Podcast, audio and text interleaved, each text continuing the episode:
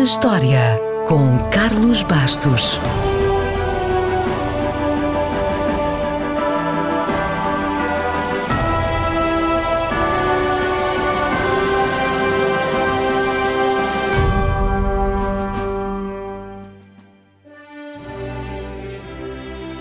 A 6 de abril de 1896, em Atenas, começavam os primeiros Jogos Olímpicos da Era Moderna. Foi um francês, o Barão de Coubertin, que sonhou com o renascimento dos Jogos da Grécia Antiga. Foi ele o mentor do movimento olímpico e o fundador do Comitê Olímpico Internacional.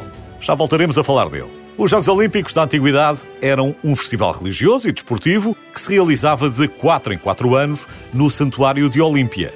Não podiam participar nos Jogos os bárbaros, basicamente todos os estrangeiros, os escravos e as mulheres. Sabemos que tinham duas corridas equestres, quatro corridas a pé, três categorias de luta e o pentátulo, que era composto pelo lançamento do disco e do dardo, salto em comprimento, uma corrida de 200 metros e luta.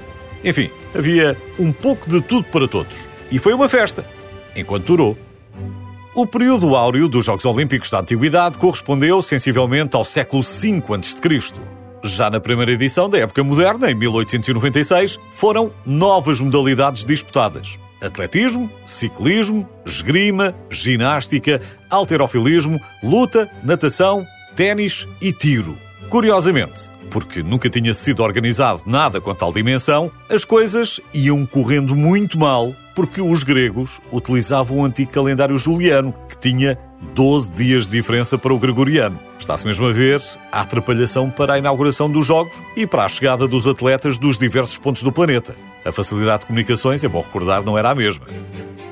Mas, voltando ao Barão de Coubertin, de onde terá vindo a ideia para os Jogos Olímpicos da época moderna? O Barão era historiador e depois de ter feito uma investigação para apurar as causas da derrota francesa na Guerra Franco-Prussiana, chegou à conclusão de que os jovens do seu país não tinham recebido educação física adequada. Pierre de Coubertin também queria encontrar uma maneira de reunir as nações e permitir que jovens de todo o mundo participassem numa competição desportiva e não na guerra. Teve então a ideia de recuperar os Jogos Olímpicos da Antiguidade, mas sob a forma de um evento multidesportivo e multinacional.